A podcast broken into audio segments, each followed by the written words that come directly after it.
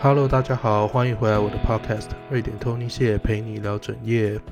那好一阵子没有上传任何集数了，那希望还有 还有观众在听哦。那呃前阵子就是因为工作繁忙，再加上呃有点小生病的关系哦，所以就一直没有精力在假日来来搞这些东西哦。那我也在思考有没有什么方向是。呃，有没有什么主题是比较轻松的，让我不需要有一点积极工作压力的感觉来来做节目？那希望如果大家有什么建议，如果还有观众在听，然后还有什么建议的话，都可以私信给我，到我的 IG 私信给我。那我们废话不多说，先进入我们今天的主题哦。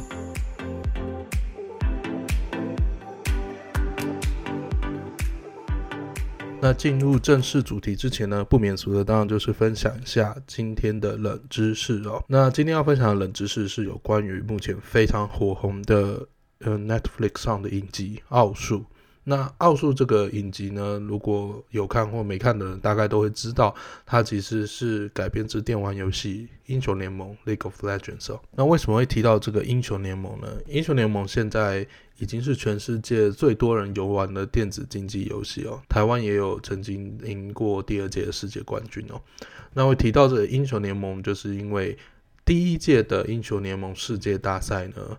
其实就是举办在瑞典。那一般来讲呢，提到这种世界大赛这种大型的展览或者比赛呢，你可能会想说，那应该就是举办大不了就是首都，要么就是第二、第三大城。但并没有哦，这个第一届英雄联盟世界大赛大赛是举办在一个叫做盐雪平的地方。这个盐雪平的人口呢，大概就有十几万了。那要怎么跟大家形容？呃，我第一次听到的时候有点吓到的原因呢是。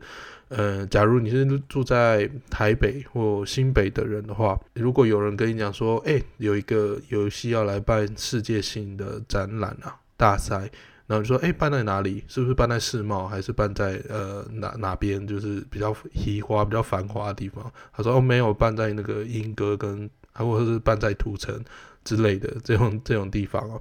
所以我那时候是有点惊讶，为什么会办在盐雪平这个地方？那实际上呢，呃，盐雪平这个地方跟电竞的渊源其实是蛮深的哦。盐雪平这个地方，它每年会有一年一度的盛大的 LAN Party，叫做 DreamHack。这个这个 LAN Party 的规模现在已经是世界上数一数二呃重要的 LAN Party 盛事哦。那给不知道 LAN Party 是什么的观众说明一下，所谓的 LAN Party 呢，其实。呃，根本的第一，其实它就是一群人带着自己的电脑，然后到一个地方，大家一起去玩游戏哦。那他们玩的游戏其实不一定要一样，通常当然要一样会比较互动性啊，但其实不一定，就是大家都玩玩游戏这样子。那一开始就是其实就是像社团性质的，大家都爱玩游戏，然后就是一起玩比较触笔，比较有气氛这样子哦。那因为现在电竞，你知道产业还有实况产业，真的是越来越蓬勃了，呃，所以现在 LAN Party 呢，其实已经不止就只是玩游戏那么简单了。不管是现场会有很多电竞厂商进驻，甚至有电竞厂商会呃发表他们新产品。那当然有一些游戏公司也发表他们的新游戏。那现场也会有 DJ 啊，然后还有一些。各式各样不一样的活动，有时候像前阵子的 LAN Party，在台湾的 LAN Party 很红的，就是它有一个小的、小的卡拉 OK 的橱窗，然后大家就会唱歌，然后那个那个唱歌的那个橱窗就会直接实况出去哦，那大家就会跟唱歌的人互动这样，呃，大家有兴趣可以去 搜寻一下，因为它应该是 Twitch 的 LAN Party，然后有有一些人唱歌，然后观众嗯。观众真的都是非常有梗哦，那呃就扯远了，就是为什么会办在严雪平这个小地方呢？就是因为严雪平有这样的一个电竞盛会的一年一度的电竞盛会的关系哦，所以第一届的英雄联盟就决定说，诶，那我们就跟着这个 DreamHack 这个 LAN Party 一起办在。瑞典的盐雪平哦，那盐雪平这个小城市呢，非常有趣哦。其实不只是我刚刚提到的电竞盛会以外呢，它曾经在瑞典占有非常重要的一席之地哦，因为它是一个火柴生产的基地哦，在那边有非常多的火柴生产工厂啊，甚至台湾非常多的火柴呢，都是来自于瑞典盐雪平这个地方哦。盐雪平现在那边也有一个火柴博物馆哦，里面有展出他们生产过的各式各样的。呃火柴跟火柴盒哦。那其中一个最跟台湾比较有关系的，就是他们曾经生产给台北圆山大饭店的火柴哦。那他们我不知道现在还有没有展在那边呢、反正之前是有展在那边，你就看到会觉得哦，原来这个火柴工厂真的非常大。那关于火柴这方面。就是他瑞典的火柴事业做到多大呢？大家可以去 看一下啾啾鞋的影片哦。他有曾经有讲过一次，就是呃瑞典的这个火柴工厂，呃，反正虽然结果是不太好啊，主要就是他们杠杆拉太大，然后最后导致瑞典整个经济危机哦。我们先拉回来话题，反正重点就是这个小镇真的非常多的惊喜哦。那另外还有一个顺带一提就是。呃，我们现在熟知的火柴嘛，都是要用那个火柴盒才能才能燃烧嘛，对不对？那这个这这个发明呢，其实也是来自于瑞典哦，所以这个呃，瑞典这个国家其实跟火柴真是密不可分的关系哦。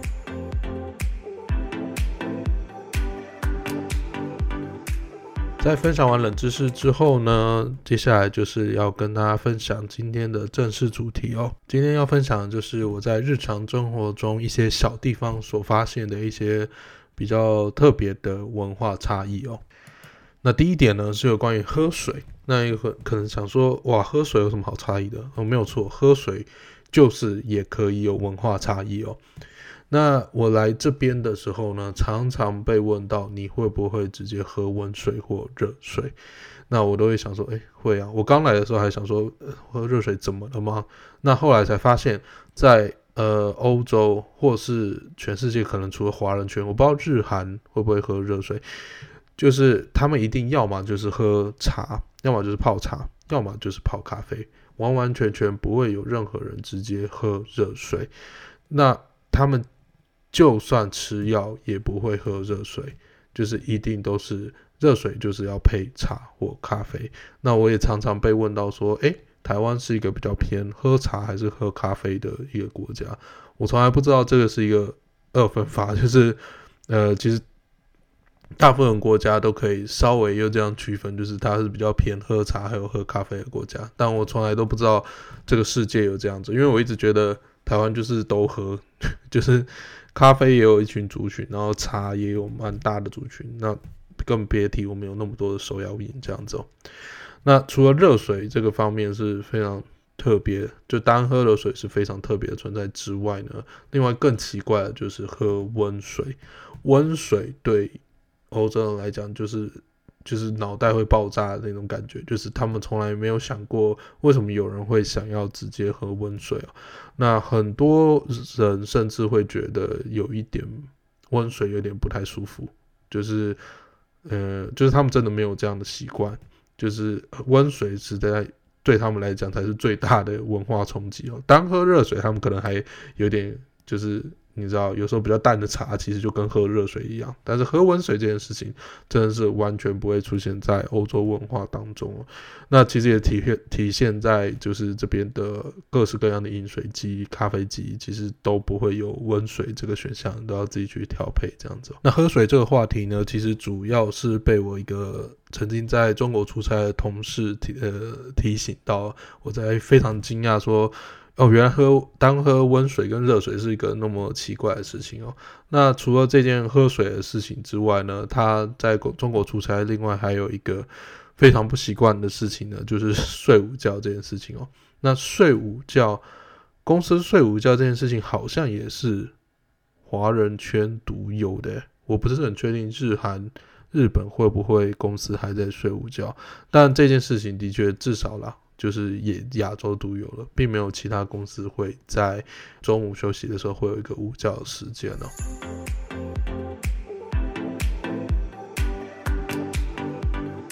那接下来第二个差异呢，其实是有一点认知上的差异吗？那一类的，那就是有关于单眼皮跟双眼皮哦。那在欧洲人的认知里面呢，这个世界上他们完完全全不知道。有还可以把人分成有单眼皮跟有双眼皮这件事情哦，对他们来讲呢，呃，我猜应该是欧洲人全部都是至少是双眼皮，或者有些人是多眼皮，看他皮有多松这样子哦。那这这个差异呢，我体我第一次体认到呢是来自，是因为我也是我同事啊。那她是一位来自保加利亚的女生哦，她非常热爱真奶。那有一天，她希望有一天可以去呃台湾旅游，然后喝真奶哦。呃，他在中国出差的时候呢，呃就被同事问到说：“哇，你有双眼皮，好漂亮哦！”因为他本身也是一个 Instagram 的 model，就 Instagram 的网红哦。他最近有一个影片有一百万的点阅哦，大家欢迎去追踪，我会附在。资讯栏吗？还是说明栏这样子？他那时候就是被吓到，说：“诶，为什么会有人称赞我拥有双眼皮这件事情？就是他非常超出他的认知哦。”那这个故事分享给我们这个 team 里的同事，就是所有的欧洲人也第一次听说，原来这个世界还有分单眼皮跟双眼皮这件事情哦。那这位来自保加利亚的同事呢，他还有分享一个他去中国出差的故事哦。那就是因为他其实算是一个非常。标准的东欧美女的样子，轮廓非常深，然后鼻子很挺，然后眼睛很大这样子，然后大家就常常在中国那边就是得到很多夸赞啊。那也有他说有一次有一个就是中国的同事跟他讲话的时候，他就夸奖说：“哦，我好想整形整成你的样子，但是你太胖了。”那是那 就是。他当下的呃，我我自己听是觉得干那个人也太没有礼貌，很生气。但是他当下其实他并没有非常生气，或觉得冒犯还是什么，他只是觉得非常的荒谬。为什么会有人突然就是跟他讲说，哦，你长得很好看，然后还批评你的身材，还怎么样之类的？其实这这个。会非常直白的讲你的身材这件事情，不要说中国，我觉得台湾至少家人之间也蛮常这样做的。我个人是非常非常不喜欢，呃，这样的文化。为什么要直接攻击人家身材？反正那个当事人并没有被觉得冒犯，那就那就还好。但其实就是非常有趣哦。其实大家对这个外表上这个看法跟想法，会不会直接说出来这件事情？我觉得东东西方有非常非常大的不一样哦。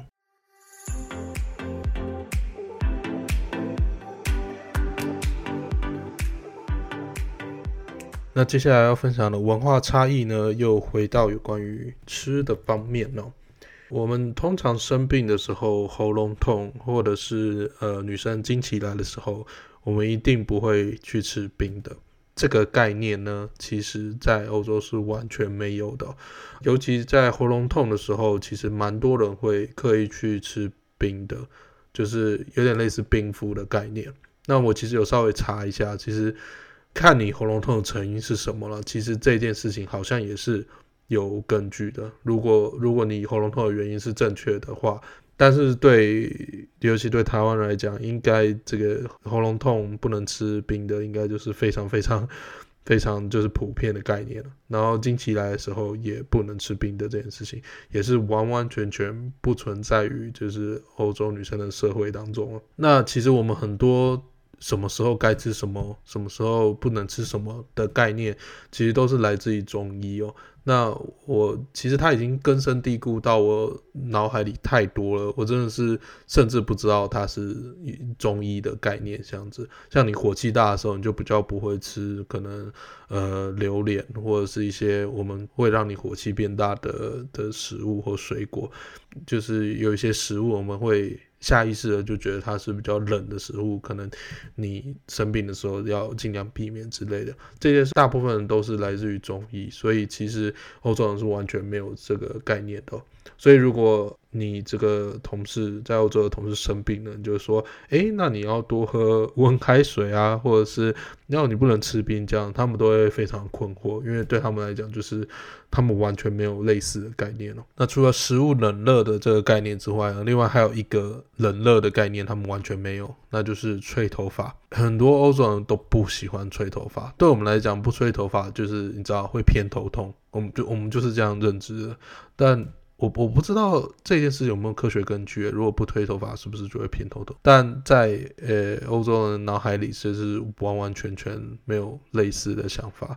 对他们来讲，就有没有吹头发就是有头发有没有干或湿这件事情而已，它不会延伸到会导致你偏头痛或对你身体不好这样之类的。呃，在这边强调，并不是觉得哦他们那样想就比较好。呃，其实我个人也是非常发愁也非常相信我们这个中医跟老祖宗的智慧。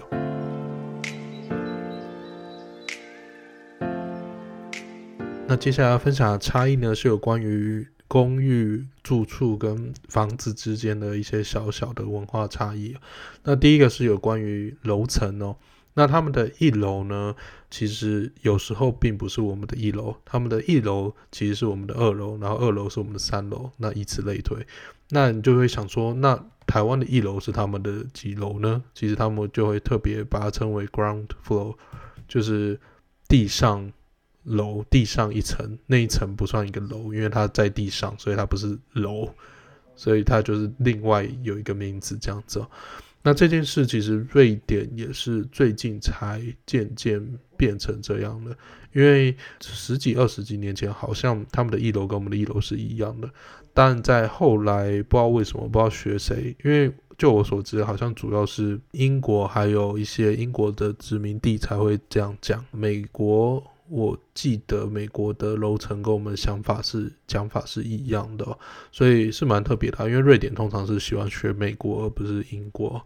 那除了这个楼层的呃不一样之外呢，这边在算坪数上面跟台湾也非常非常的不一样哦。台湾的坪数当然就是有。大家所知道恶名昭彰的公社比嘛，就是电梯大厦都会有个呃，我现在是说现在的这种电梯大厦或者是这种社区型的公寓哦。那在瑞典是完全没有公社比这件事情的。那还有呢，他们在算平数的时候呢，并不会把阳台算进去。所以我刚开始住在我现在这个地方没多久，我一直在想说，为什么我们家感觉比我。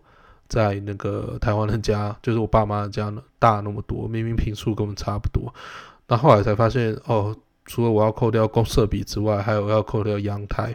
那所以我实拿就是都呃大概接近二十坪，我是实拿二十坪，但是呃在台湾你还要乘于公设比，然后再扣掉阳台啊，点点点点，所以才会呃大小差异那么大哦。那提到阳台这点呢，在瑞典呢，阳台呢是绝对不是用来晒衣服的。当然，有些人还是会有拿来晒衣服啦。阳台是只是用来他们就是夏天的时候可以在外面吃饭啊，然后烤肉还之类的，几乎不会有人拿阳台来晒衣服。那主要的原因呢，其实就是大概八九十趴的这个时间在瑞典。是没办法在阳台晒衣服的，因为外面其实温度也不够你晒衣服。那其实大部分人都会用烘衣机或是烘衣房。如果它是你知道有些衣服不能丢那个滚筒式的烘衣机哦，他们也会有一个。房子就是比较热的烘衣房，你可以挂着，然后来就是烘一些衣服这样子。除了这些房屋就是格局类或者是平数类的相关的差异之外呢，还有一点呢，我觉得也是蛮不一样的。嗯，因为台湾真的是地下人稠啊，那我觉得大部分的家庭，不管你有没有小孩。你是完全不会去想要去买一个透天的。如果你要住在黄金的地段，就是呃，譬如说台北啊，或者是你可能是工程师，你住在新竹，新竹现在房价很高，你完全不会去想说啊，我我我的我要买一个透天的这个一个房子，像台南或者是一些呃地价比较便宜的地方这样子感觉。但是瑞典人来说呢，基本上如果他们瑞典的家庭有小孩。他们的目标就绝绝对对就是要买一栋透天的房子，就是我们台湾会讲透天的房子，但在英文跟瑞典文都是就是 house。那 house 我们就方房子，但是我们的房子的定义很广，就是不管是社区大楼还是透天的，我们都叫房子。但是如果在瑞典的话，你讲房子就是指就是单指只有透天的那种，然后有庭院的那种。那因为这边就是地广人稀。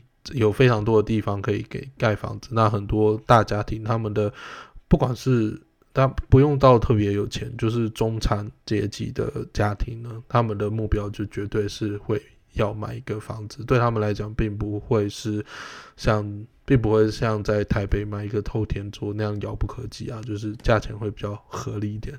那我呃，这个房子这件事情，其实我也有问过我同事哦。那基本上几乎所有的同事，他们从小到大生长的地方，都绝对是在一个透天厝的房子哦。他他自己也有说，他真的想不到他任何的同学，呃，是在你知道呃公寓或社区里面长大的。通常都是绝对是偷天厝的房子，这让我有点心生羡慕。但这其实主要是因为他们人口密度真的是真的是够低了，所以才有更多的地去呃盖这种偷天厝的房子哦。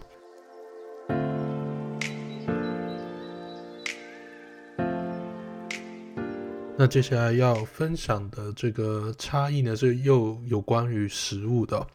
那其中有一个非常特别的食物。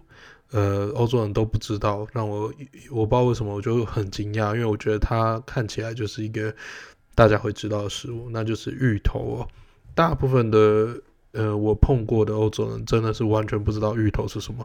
即使你打芋头进去 Wikipedia，然后翻成他们呃当地的语言，他们也会说干这是三小这样子。它甚至并没有瑞典语，它其实就是借那个英文的那个 taro 这个字来来说芋头这样子。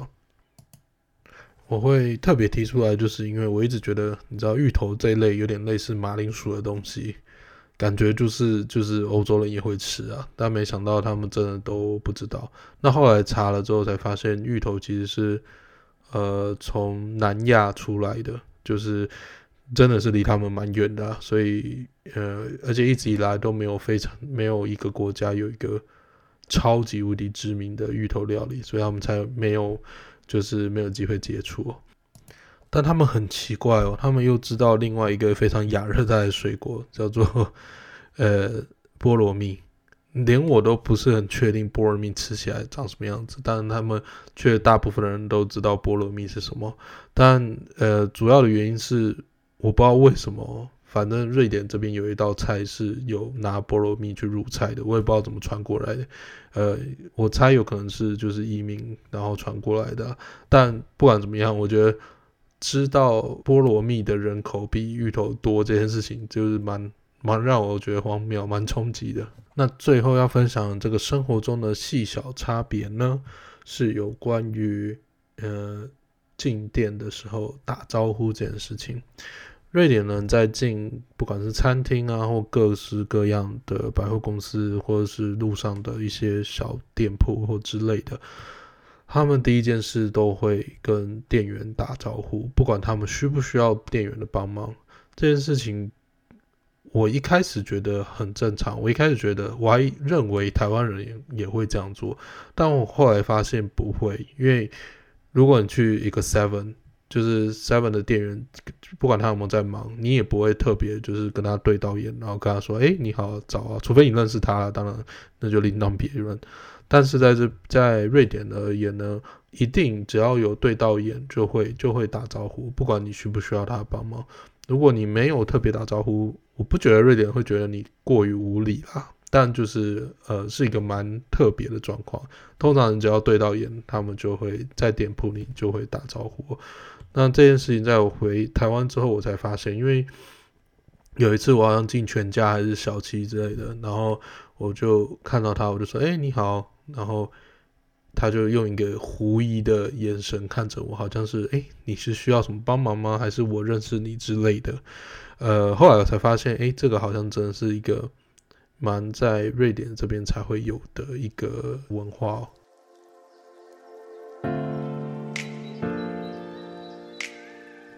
比起那些非常明显的文化呃差异之外，这种细琐生活上细琐小的差异呢，其实更深植我心哦。那今天的分享就到这边啦，我是瑞典托尼谢，陪你聊整夜，我们下次见，拜拜。